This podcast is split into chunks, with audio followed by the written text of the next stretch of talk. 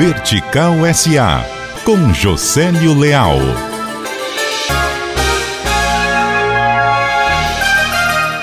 O Banco do Nordeste começa nesta semana a conceder empréstimos com base nas novas regras do FNE. O começo das operações estava a depender do novo coeficiente de desequilíbrio regional, CDR, que foi anunciado pelo IBGE em 62%. Desde dezembro, o BNB esperava o anúncio para começar a operar.